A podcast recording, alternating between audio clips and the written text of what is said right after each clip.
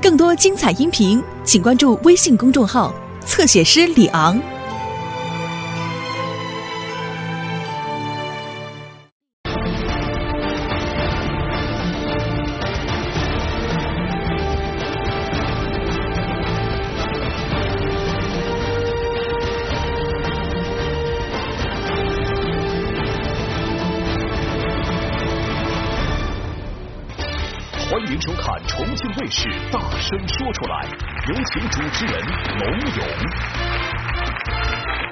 谢谢。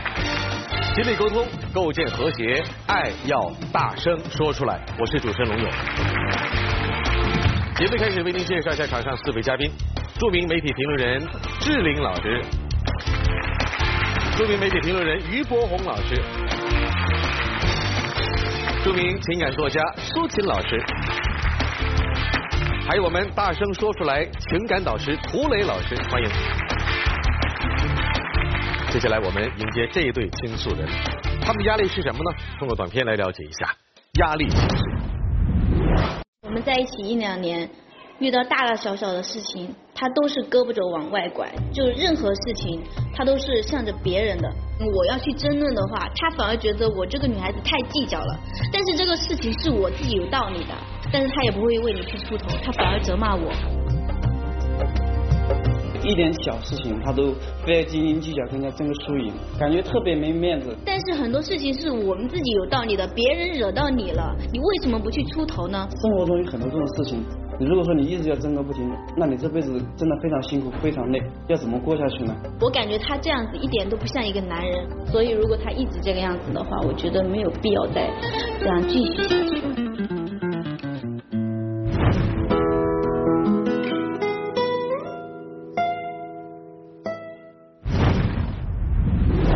会欢迎到倾诉人上场来给我们说究竟，欢迎他们两位。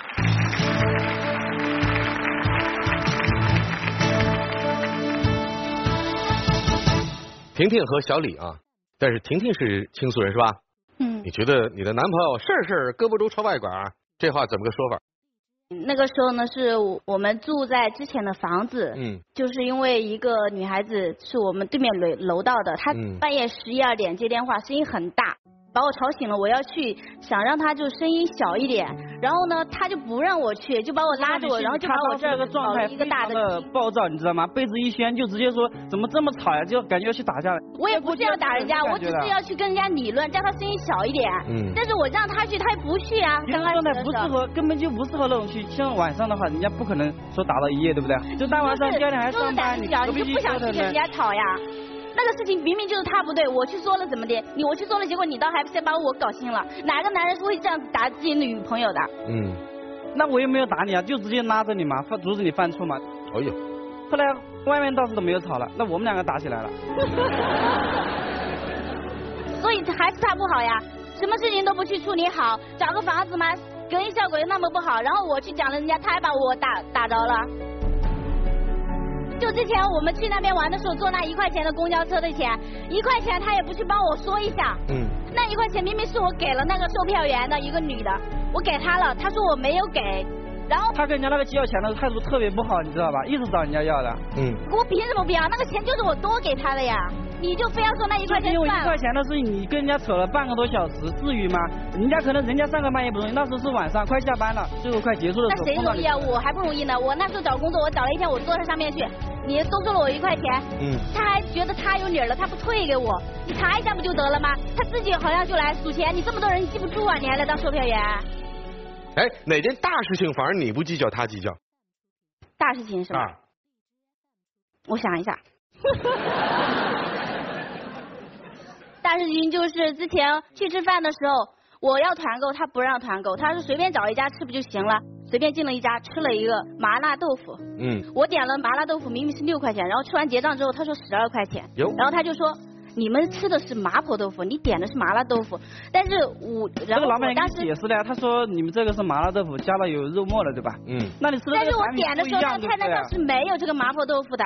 然后他就说，这个本来就加了肉末，你就应该给人家呀。但是他的菜单上是没有的呀。菜单上只有一种菜，清清楚楚的写着麻辣豆腐六块。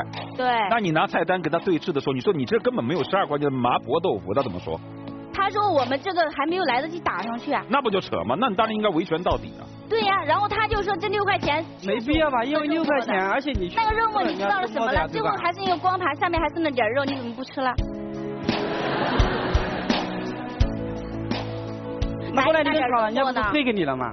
非要非要该要回来了。退呀。怎么不退啊？不退，那老板做不过他呀，拗不过他呀，非要说我就点了这个呀。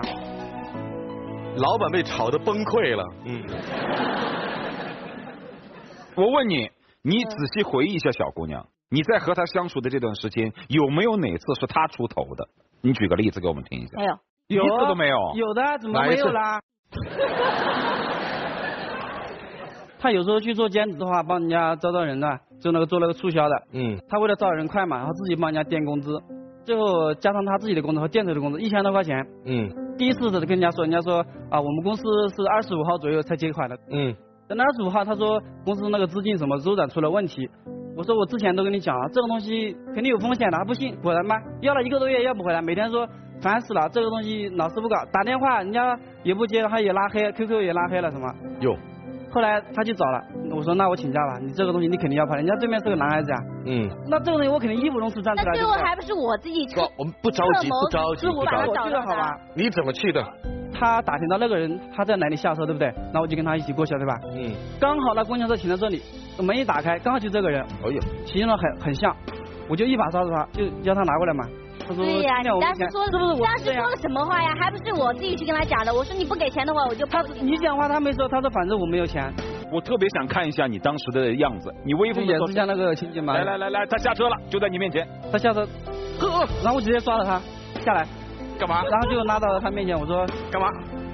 那个钱还要我多说什么话吗？把钱拿过来。他当时就说没有钱，他说没有钱跟我讲没有钱，我没有钱，我没有钱。我说你今天没有钱走不了。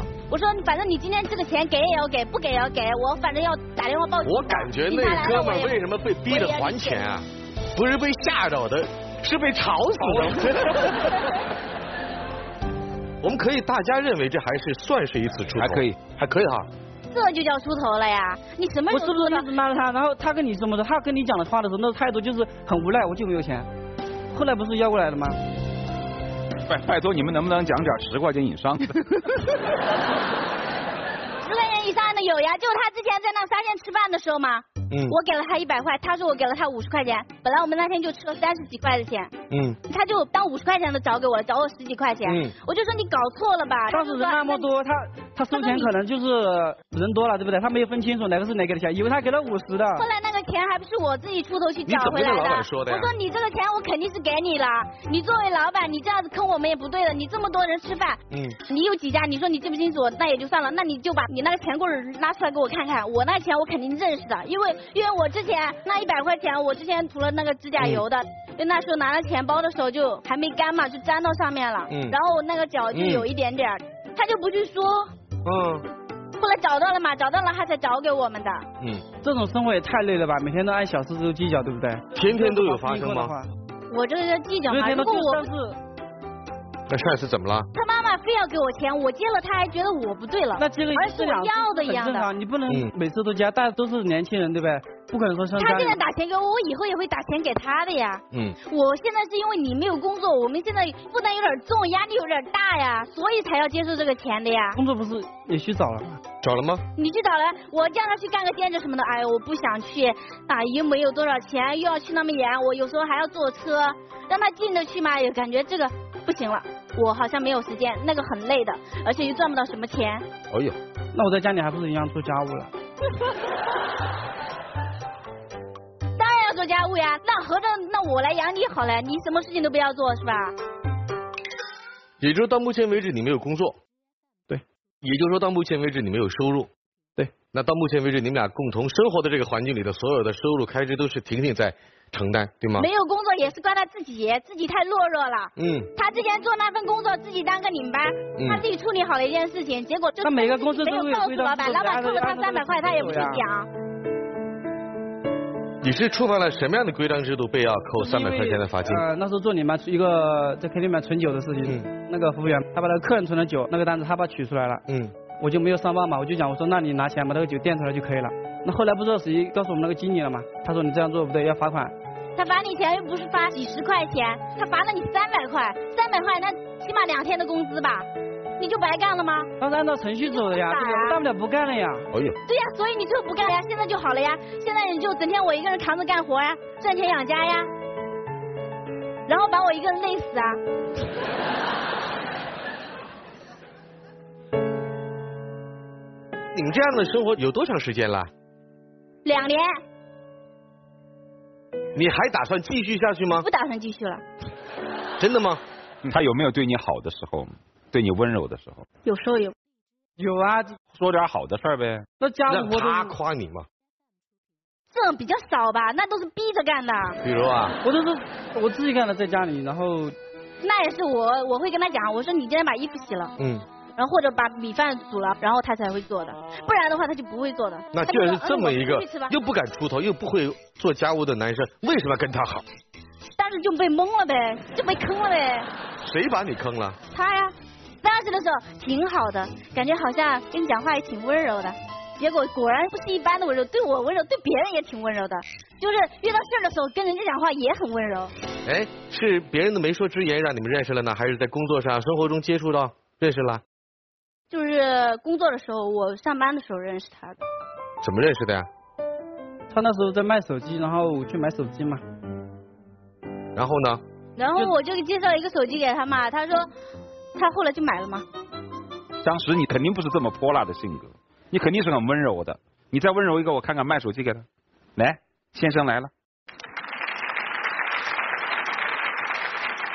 我要这样回答呢，我不想卖给他了。哎呀，来一遍嘛，来一遍，来一遍，看一看，看看看看你平时怎么工作的。看看帅哥需要什么样的手机啊？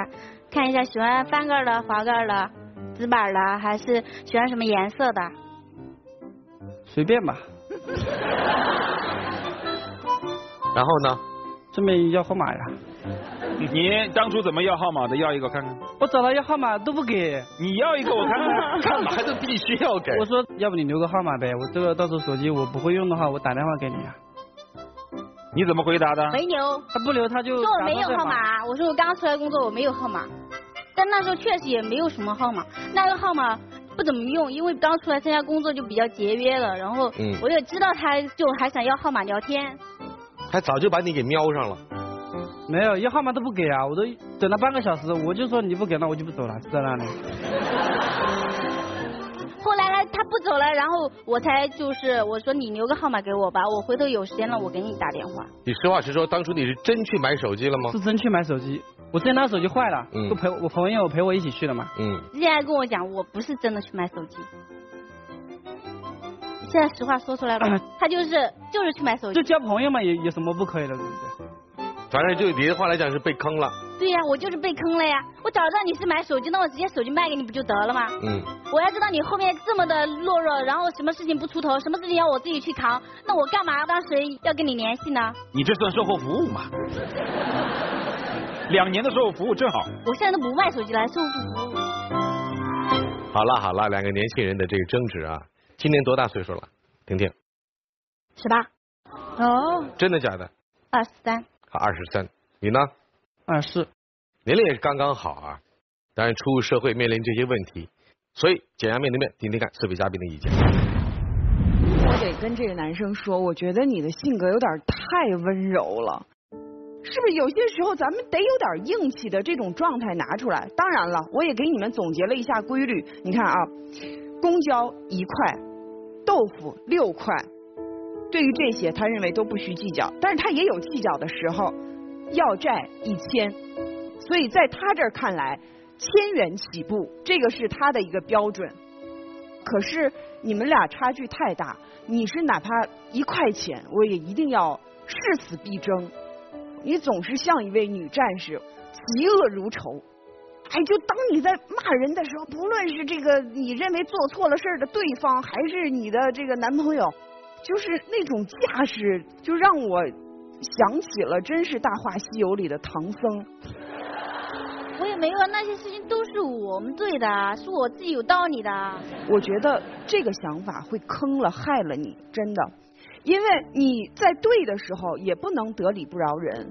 我记得靳雨熙女士就说过，她的妈妈从小就教育她说，当你已经确认对方是错了的时候，你就可以很粗鲁嘛？那你就比他更错。而且我还把这个延伸了一下，对于成年人，我只提醒一次。出于我朋友也好，恋人也好，我如果看到你都有问题，我不告诉你，那我真的没有尽到责任。但是第一遍是责任，第二遍就是唠叨。但是你不说，他就会忘记这个问题的，他就会一说了直就是，这么长时间，你觉得有用吗？所以没有用，我自己去啦，我自己冲出去了呀所。以你就别说了，都没用，你还说它干嘛呀？再者，好男人是夸出来的。你看他为你出头去要债这件事儿，你夸过他一句吗？因为那个事情本身就我策我策划好的呀。我觉得其实吵架，或者是说面对生活中的矛盾，也是需要智慧的。我的一个闺蜜经常跟我抱怨说，为什么我老跟老公吵架，而你们俩从来不吵架？你们俩生活中我就不信没矛盾。我说有两种情况，第一，这事儿我没做好，他有的时候会唧唧歪歪两句，然后我说，对啊，老公，你看我就是这么一个充满了缺点的人呢，所以上帝就派你来拯救我了，我俩就不吵了。第二种情况，他没做好，我就说你怎么这都弄不好呢？啊，你这不是卖萌吗？其实我做的不好，可以转化成对他的崇拜；他做的不好，某种程度上也是一种可爱呀。反过来，我闺蜜一下明白了，他们俩发生矛盾的时候，如果她自己没做好，她老公唧唧歪歪说两句，她就火了。我做不好怎么了？我愿意这样啊，是我故意的吗？你说说看，你一辈子都做得好啊！一场战争爆发了，有时候她老公真没做好，你脑子进水了，你傻呀！又是一场战争爆发了。其实有些时候，生活当中做错事难免，我们能不能用一些更好的办法去处理？我觉得这就是生活的智慧。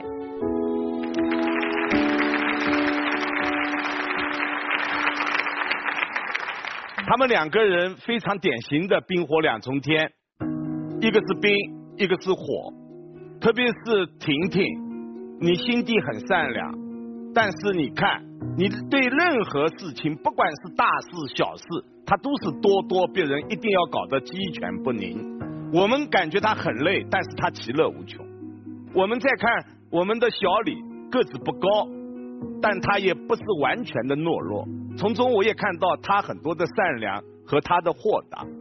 对有一些事情，确实我们要去把握，大事坚持原则，小事多些包容。但是有一些事情，也确实是退一步海阔天空。比如说半夜电话吵噪音的那个问题，那个人文明素质出问题了，而且他这么声音响，可能也是无意的。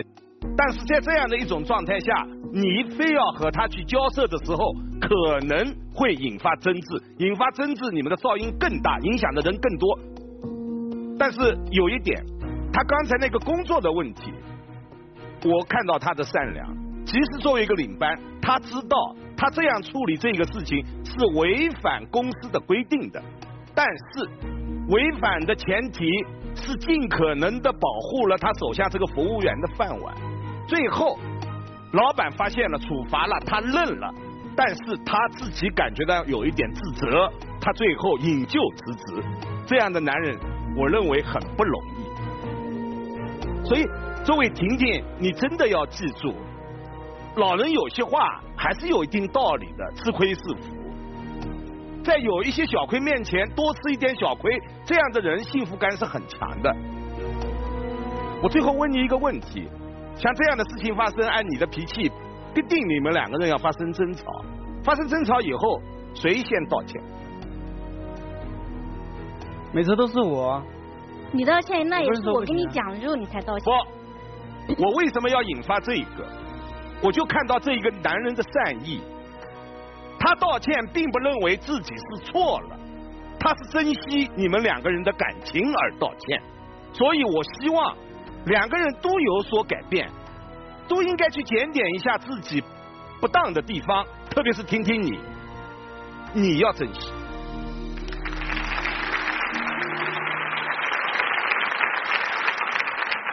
这个姑娘，就是我从头听到尾，听到现在，我就觉得真是一把过日子的好手。就你的优点就是特别会过日子，当然你的缺点呢也是特别会过日子。就发现其实你对于一些生活的细节，就是要求一点亏都不能吃。但是我觉得你特别吃亏的一点就是，你好像没有享受过这个恋爱的过程。我就整场没听到你们恋爱当中有什么浪漫的事儿，全是跟一块钱、五块钱、什么六块钱相关的事儿。你们这恋爱浪漫的事儿，就刚开始追你的时候挺浪漫的，后面就不浪漫了。后面就是全都因为一块到六块的事儿吵架了嘛。所以我是这样认为啊，就是现在很多中国女孩都有一这样的毛病，就是一进入恋爱状态就开始变成妈了。其实你想想，你就把自己弄成一个妈妈的状态，她能长进吗？所以我就认为说，这个女孩子有的时候傻，就是表现出那种太强悍、太能干的姿态。小姑娘，你才二十三岁，九零后，别把自己弄成四十多岁那种状态。就有的时候会过日子是优点，但是如果说这个日子天天就是以这种账单几块钱来计算的话，会特别没有情趣。我记得之前有一位先生来跟我抱怨他的太太，就大家听听他太太的故事。就他说我老婆特别贤惠，一堆人出去吃饭，菜点多了，他老婆就当众跟他说说，哎，你先吃这个，那个可以打包。就所有人都会觉得好面子好有点挂不住。虽然我觉得这可能说对于他太太来讲就是一种发自内心的一种感受，我觉得我很节约。可能站在生活的角度没什么，但是毕竟你对面这个男人，他可能与几块钱比起来，他更要面子。适当的情况下，尤其是在人前的时候，给他一点点面子。而且有的时候，我们没有必要用一些太坏的这种想法去踩夺别人。在想别人的时候，有一点点善意，你会发现这事儿其实也变得豁亮了。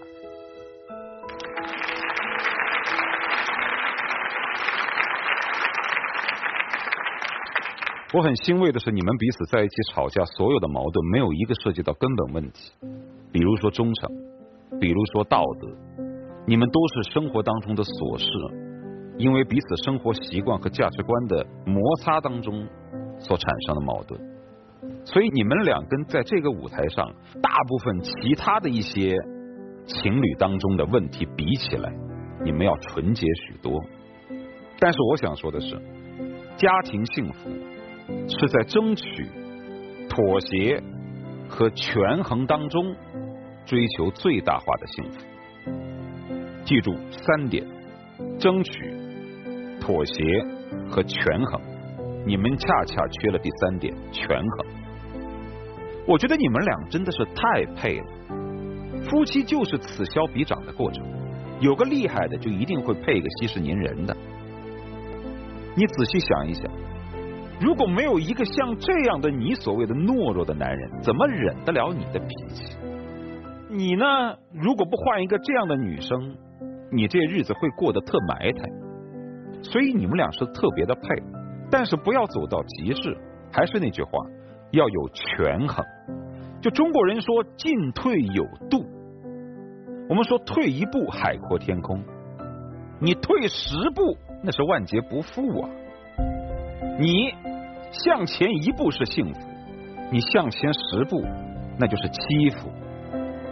我在生活当中也碰到过一些脾气特别好的男性，但他关键的时候他是一定要出头的，他小事不计较，大事一定要出头。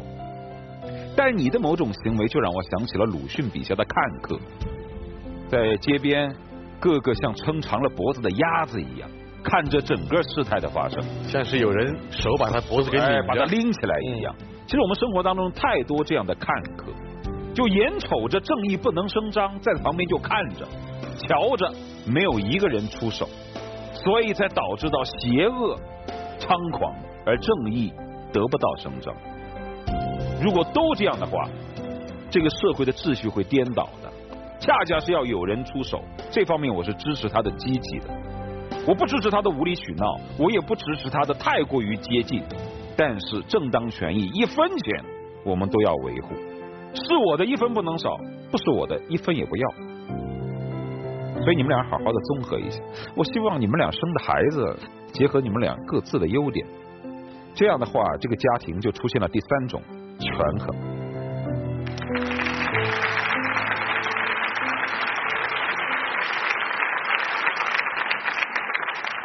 来，请去到密室里。婷婷，来，请在大声台上大声说出来。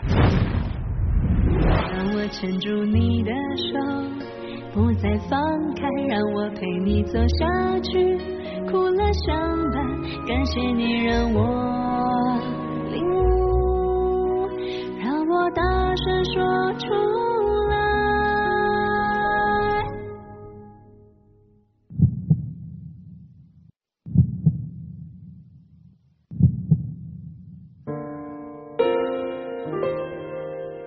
李红。很多事情都是我一个人在去扛，然后我也很辛苦很累的。我作为一个女孩子，我也觉得我应该温柔一点。但是很多时候，如果你不去出头的话，我也只能就是强悍一点，就根本温柔不起来，没有办法去温柔。我觉得你需要成长一下，而我呢，如果你成长好了，我可能脾气也不会是。这么暴躁的，或者一遇到事情我就跟冲锋枪一样，就一下子飙出去了。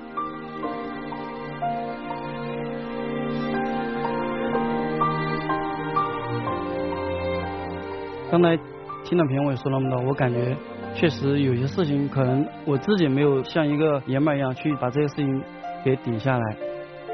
但是我觉得有些事情你不需要去，不需要去计较那么多。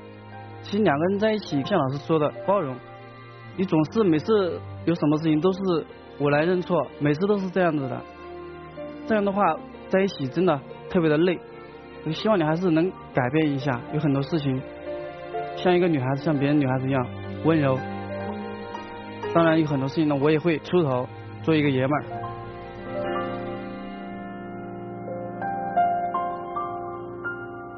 来，我们请现场一百位观众啊。大家如果希望他们在一起的，请在表决器上按赞成键；大家不赞同他们在一起的，请在表决器上按反对键，请按键。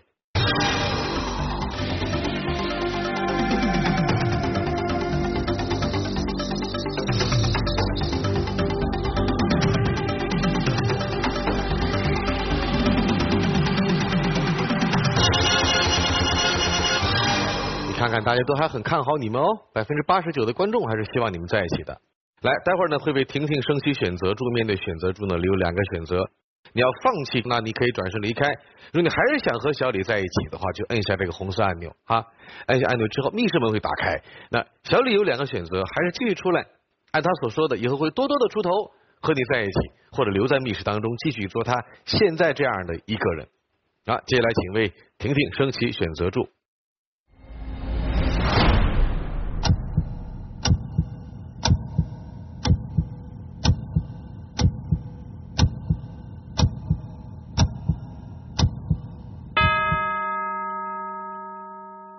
请选择，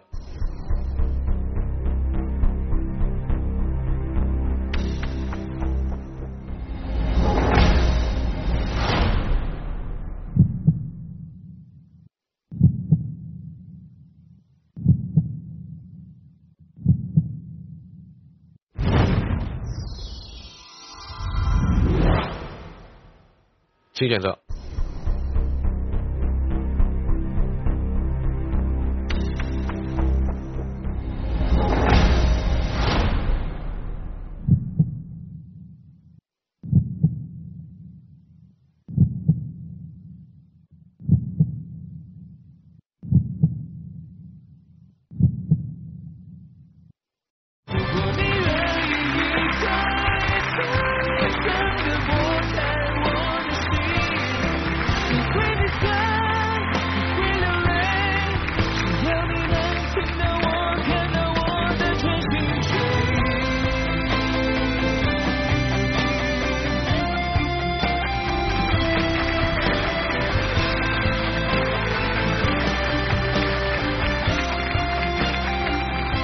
他们俩是改不了，他们俩的相处模式到老也会是这样。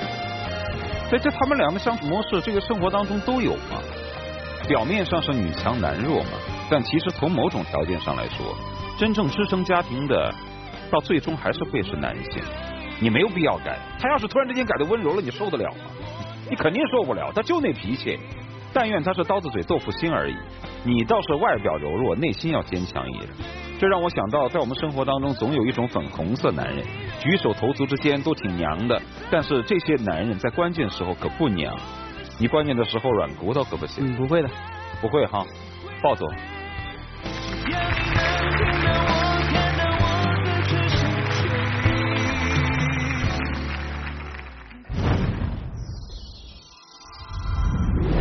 好，接下来我们认识下面的这对倾诉人，他们的压力是什么呢？短片来了解一下压力。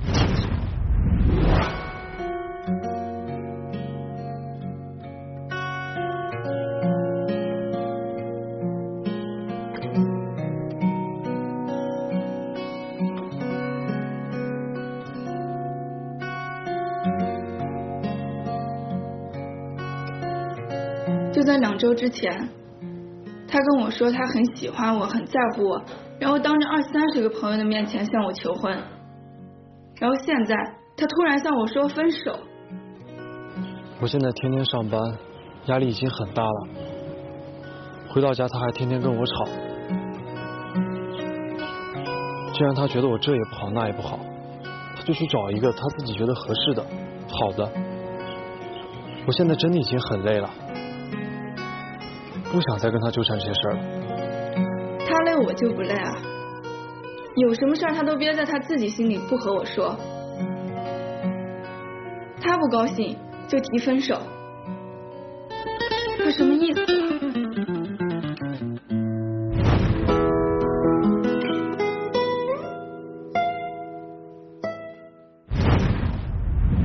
好的，接下来我们欢迎两位倾诉人上场，欢迎他们。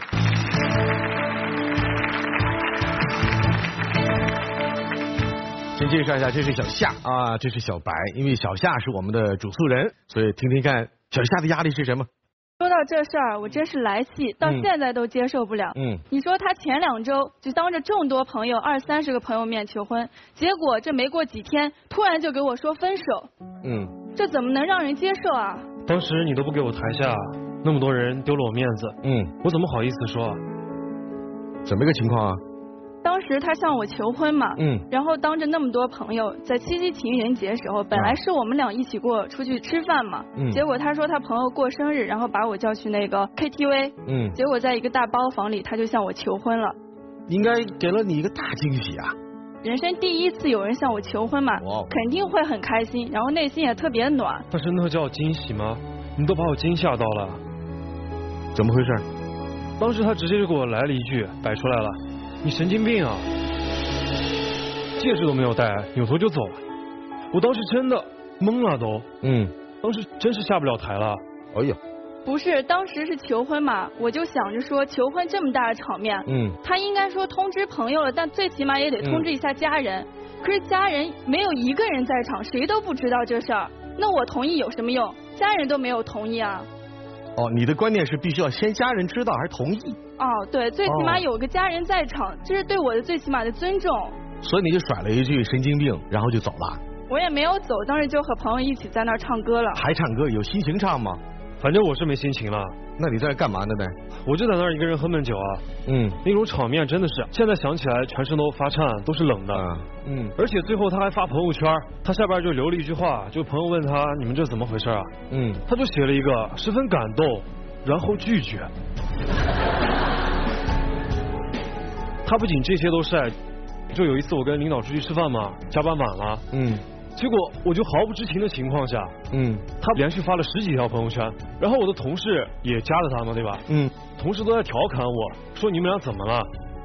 我真的但你说到这件事儿，。我还更来气了。当时他本来胃不好，你知道吗？然后他那几天一直在外面加班。嗯我知道他那天应该要回来了，然后我给他做了一桌子饭，嗯下午五六点就开始做了，然后做好我放桌子上，一直等他，然后他没馅儿，我就又把饭回锅热了一次。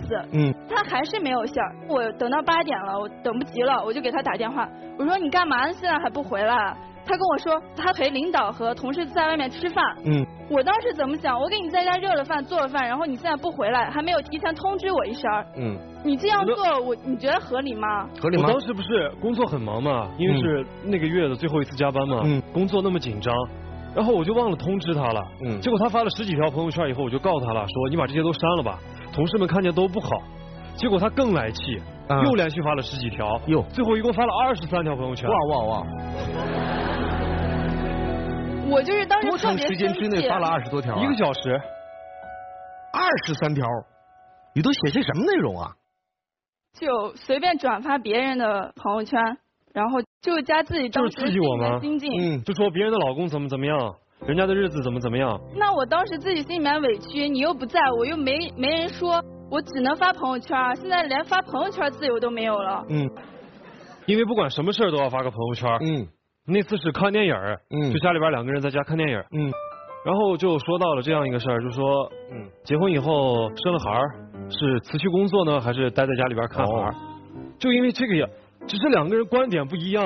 你你俩什么观点？说的倒是容易，当时他是这样说，嗯，我问他说，那我结婚以后就是怀孕了，那我要不要就生了孩子在家待着？他结果说，你一个月挣钱那么多，你不要在家待着，你就去上班嘛。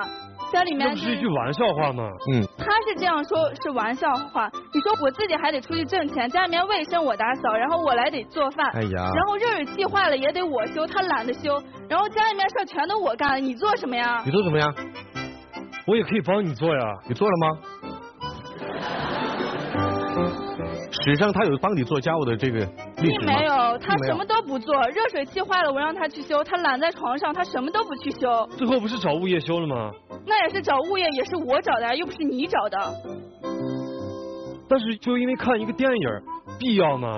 为什么没有必要呢？就是家里面事都让我干了，你做什么呢？嗯。最后因为你发那个朋友圈说了这件事儿，然后让我妈给知道了，三更半夜的找我打电话。哦，你妈也加了你的朋友圈啊？不仅让我妈看，那些亲戚朋友也经常就看到这个。你们家族有个朋友圈是吧？对对对，嗯，让我的家人很多想，真的很，哎呀，我真的是很没面子。我是这样想，我是觉得他说他现在还不够成熟，我们再处一段时间再结婚也不晚。我只是说出了自己内心的话，难道我不应该说吗？他不成熟，我跟一个不成熟的人结婚干嘛吗？那当初为什么跟一个不成熟的人耍朋友呢？之前我怎么知道他不成熟？跟我在在前一段时间我又不了解他，谁知道他是这副德行？他看起来还是蛮成熟的啊。那只是看着。嗯，当初是怎么一个情况就认识他了呀？就有朋友一起去 KTV 嘛，也是一起唱歌。嗯。然后我们俩都是山西的。嗯。朋友都说，哎，你们一个家上肯定有话聊嘛，我们就加了微信。但是我不知道为什么后来他会把那些两个人之间的那些矛盾都要放在那种朋友圈发到网上，让大家来评论。你说我作为一个男人，哎呀，根本承受不了那些东西啊！而且他很不给我面子。嗯。上次去我家，然后我爸妈从老家过来看我们俩。嗯。然后坐在沙发上，就一个沙发嘛。嗯。我和他在一块儿，然后我妈在那边，他就摆出一副大小姐的样子。茶几前面有一个水杯，伸手都过去拿了，啊、结果最后还又靠到后边说：“你过来帮我拿下这杯水。”哎呀，就是那种专门刻意的那种，专门跟我妈对着干。说到这件事儿，其实这件事儿是我故意做的。哦。我就是想告诉你妈说，你特别在乎我，特别喜欢我，你心里面就是有我，别动不动老在我面前提你什么前女友。嗯。有一次我去他家，我们好不容易回一次山西嘛。嗯。回去以后去他家吃饭，他爸做那个酸菜鱼，他妈在饭桌上就说。哎，你前女友特别喜欢这个酸菜鱼，她最近过得怎么样啊？酸儿辣女，你们生个儿子该多好啊！你现在有联系他吗？你说这话，你在我面前提什么前女友？然后这个时候他爸都觉得不对劲儿了，嗯，他爸用胳膊肘这样弄他妈，他妈都觉得这很得意。哎呀，他妈有一次我跟你说最过分是说什么、嗯、五种女人最旺夫。里面有什么温柔的女人、知性的女人，还有什么理性的女人？反正那些五种女女人里面就没有我。你认为你是哪一种啊？我觉得我是就这样啊，比较 朋友圈里的女人。当时你不就跟我妈对着干吗？然后就开始两个人互发，哦、然后我妈就发那种什么啊这样的儿媳妇怎么怎么样，就说那些话，然后她就发那种男朋友应该怎么怎么样，我特别尴尬，当时真的。嗯，你就加在朋友圈当中，嗯，你两边点赞就行了。我真的到后来都不想点赞了，就跟她说你把那些删了，然后删一点，然后我妈就会好一些。结果最后他更过分，嗯，直接就把我妈给屏蔽了。哎呦我天哪，屏蔽谁都不行啊！屏蔽了就屏蔽了，让一个老人家在晚辈那里看到这些东西，真的很我的。朋友圈我自己还不能做主了，他觉得看他看到这些不高兴，我不让他看到不就行了吗？嗯，那是我妈呀，她特别敏感，你知不知道？我怎么知道他会通过这种方式知道这件事儿呢？我也没有想那么多。那后来你跟那个他妈妈有没有恢复这个互粉啊？我把他分组了，嗯，有些可见，有些不可见。就例如，哦，还有这种情况。例如我跟他儿子幸福啊、开心啊这些他可见，不开心我骂他这些不让他见。这个真的是让我特别气愤。万一就跟上次一样，然后我表姐正在那刷，然后我妈也正好在场，那不就完蛋了？嗯我经过那次我已经长经验了，哦，还真做了这事儿啊。就把他家人加到一个分组里面。嗯，还起了个名字什么的啊。对，就是小家人。我真的不知道为什么，为什么他为什么总爱说这写些小小家人？那我家就是大家人，他家就是小家人，反正都是家人嘛，这样分得清楚。哎，不行不行，这个有大有小有区别的啊。为什么你要跟一个人沟通，总是不会直接去跟你说，哎，我们一起过情人节吧？或者妈妈，我不想听你说这种话，我是在现任女友等等。为什么你要绕着弯儿的在其他的平台上面来表达你的情绪呢？因为就是我就是在外面读书嘛，而且我后来就来了重庆，在重庆上大学。你跟你父母亲也是这样吗？我不怎么和父母亲说我发生了什么事儿，嗯，就因为从小我就在外面读书了，然后家里面事情我也就是不怎么说。多小的时候就开始在外面读书？上小学我就在那种寄宿学校，初中以后就一直在那种寄宿学校了。有什么特殊原因吗？就从小的时候，嗯、妈妈就妈妈就不在了。你是说离世的那种不在是吗？对，这多小的时候妈妈离开了？在快上初中的时候吧，然后他他就不在了。爸爸呢？我跟他在一个家里面看电视什么的，就是他在外面看嘛，他看电视，我一个人在卧室里面。嗯。然后我看电视的时候，他一般都不在，所以很少有什么交流之类的。你在寄宿学校总跟同学交流啊，老师交流啊。但是我同学又没有几个人在重庆，因为我就是在山西那边寄宿学校读书嘛。自从跟他好了以后，我就跟他一直在一起，有什么心里话或者什么事儿，我就跟他说。但是发生了感情之后，我就不想什么事儿都告诉他，所以只好通过朋友圈。就是你从小就没有一个跟人直接交流的这样一个意识或者是勇气。对。你看小白，原来你试图想过这个原因没有？或者了解过他从小长大的背景？这些都说过，嗯。但是我跟他在一块儿一年多了，嗯，真的很难理解他老发朋友圈儿。那现在你能理解了吧？这么着啊，我觉得其实你看，你从前一次的这个求婚不成，然后转瞬之下你要提出要分手，这个可能对于女孩子来讲，这个很难接受啊。请四位嘉宾来帮我们分析一下，看能不能找到解决问题的办法。说实话，我觉得他这个习惯可能和其他人不太一样，这也跟他从小的成长历程有关系。嗯。但是你要知道，一个人的习惯是非常难以改变的。我觉得，如果你想改变他发朋友圈对你的这些负面的影响，那你就要少对他施加负面的影响。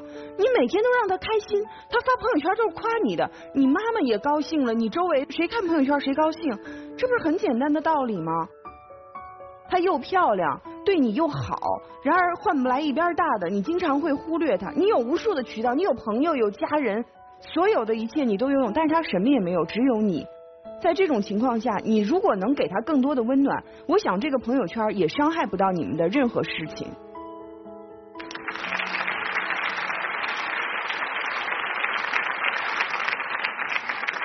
小夏，你看，和男朋友吵个架也必须到朋友圈去直播，你真是比电视台还电视台。而且我有一种感觉，如果你再在朋友圈这么抱怨下去，你真的很有可能会成为一个怨妇。婆媳关系本来就很微妙，未来的媳妇竟然会在婆婆家了朋友圈的朋友圈当中去讽刺老人家，你认为老人家看不懂吗？在朋友圈当中，你去埋怨自己的家人是很愚蠢的一件事情。任何的隐私是私密的，如果说一个人没有了隐私，没有了私密，那是一件很惨的事情。我希望你记住这个道理，好吧？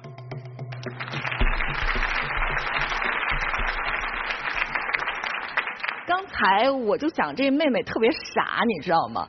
要是我的话，我肯定不会每天没完没了的这个发朋友圈。为什么？你看你那么漂亮，工作那么好，这小伙子干嘛不重视你啊？就是因为你太透明了，你一天所有的言行举止，包括你的思想，全是呈现给他看的。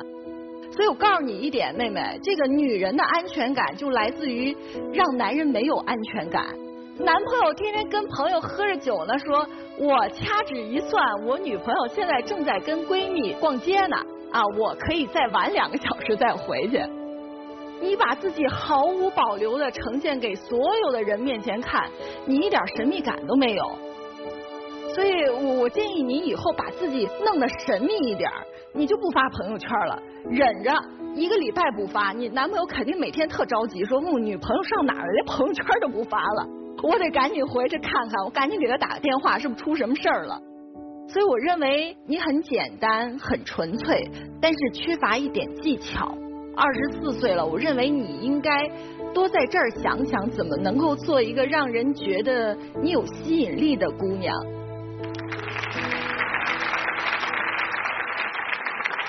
包括龙勇五个人，我们互相加了朋友圈吗？加了吗？嗯啊，我没有加你们任何一个人。讨厌吗？我原来加过赤灵，对，后来被我删了刷屏，然后后来我把他。删了。我为什么把他删了？不是说他这人不好，是因为他做一档节目一个小时能发二十几张照片，就是跟谁拍的照片他都要发。现在出现一种情况，就是朋友圈里的朋友越来越多，但你发的东西越来越少。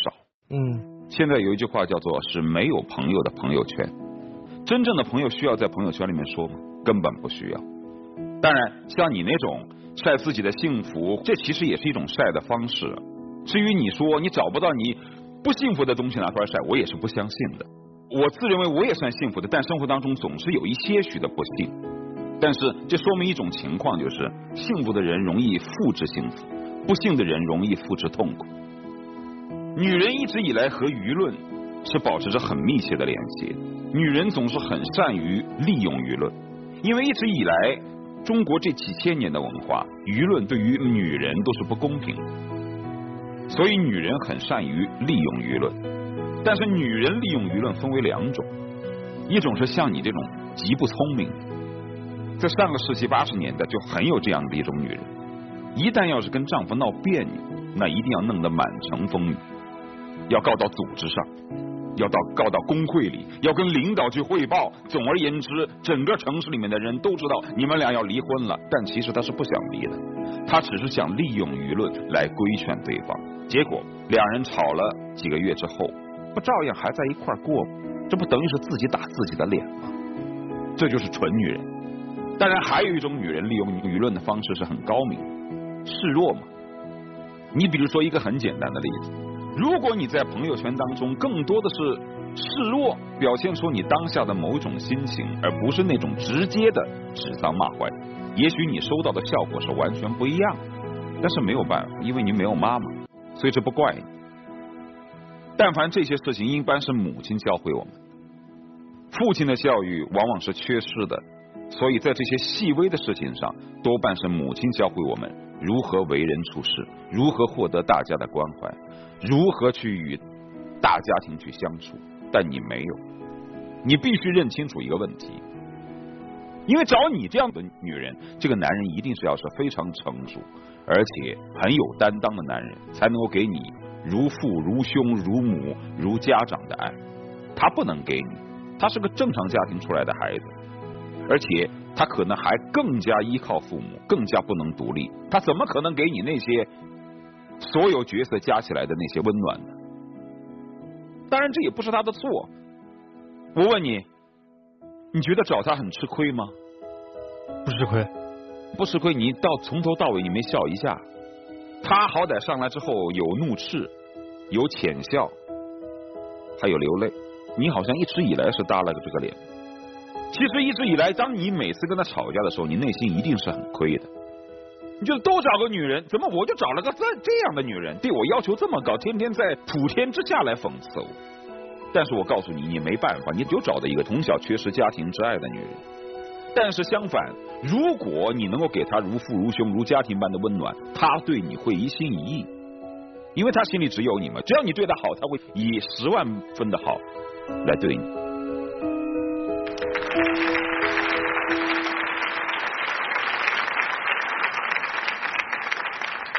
朋友圈其实是这样，它是双刃剑，但是其更多的折射出我们自己在内心是否有笃定的自信，当然也包括和他人交往的一些策略方法和自己的思考。小白，待会儿请去密室当中啊。小夏呢也在大声台上把你想要说的心里话说给他听，也包括说给他的家人听，乃至说给你的父亲听，好吧？但我希望这样的一次表白和你在朋友圈当中这样的倾诉是不一样的层面，有不一样的深度，好吗？来，小白，请去密室当中。来，也请小夏登上大声台，大声说出来。让我牵住你的手，不再放开，让我陪你走下去，苦乐相伴。感谢你让我领悟，让我大声说出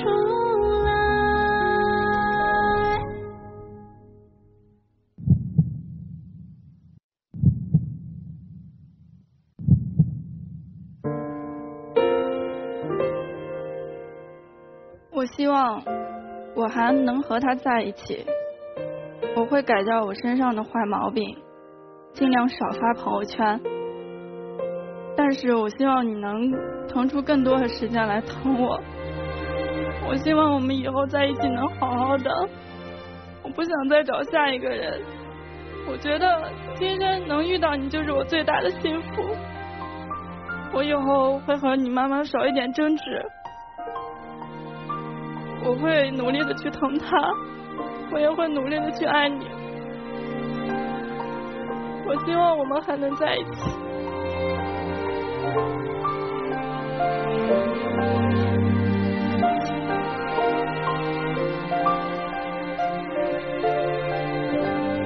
因为自己现在还是很难抉择。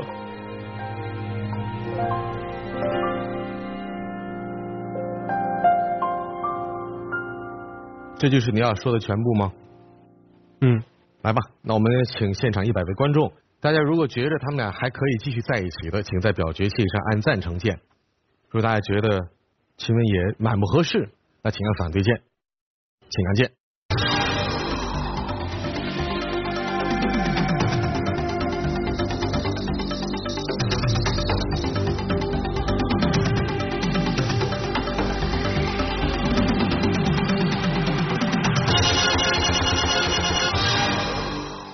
六十七的观众希望你们还是继续携手。最终，我们的小夏和小白会做怎样的选择？待会儿会为小夏升起选择柱。面对选择柱，你有两个选择：第一，摁下这个红色按钮，小白会从密室当中出来，但也有可能他留在密室当中和你分开。如果你已经想好了两个人真不适合在一起，都需要花一些时间来成长，那你也可以放弃摁下红色按钮，转身离开。好，请给小夏升起选择柱。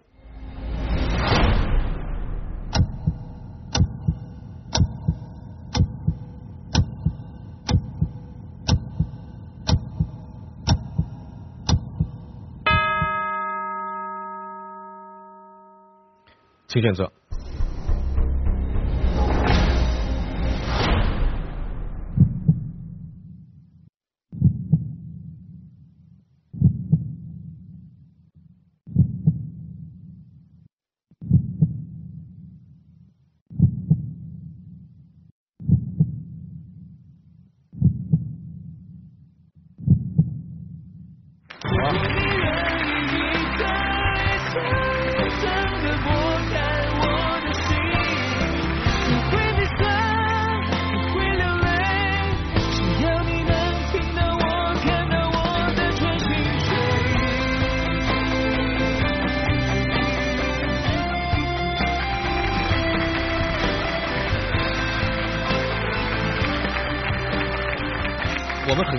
这样一个场景出现，每个人的内心还是怀揣着对你们在一起的这样的一个心愿，但是最终未来能不能够继续携手面临人生当中所有困难，其实还要两个人共同的成长。衷心的祝福你们，从现在开始好好生活，我们要做好迎接一切困难的准备和解决困难的准备，好吧？祝福你们吧。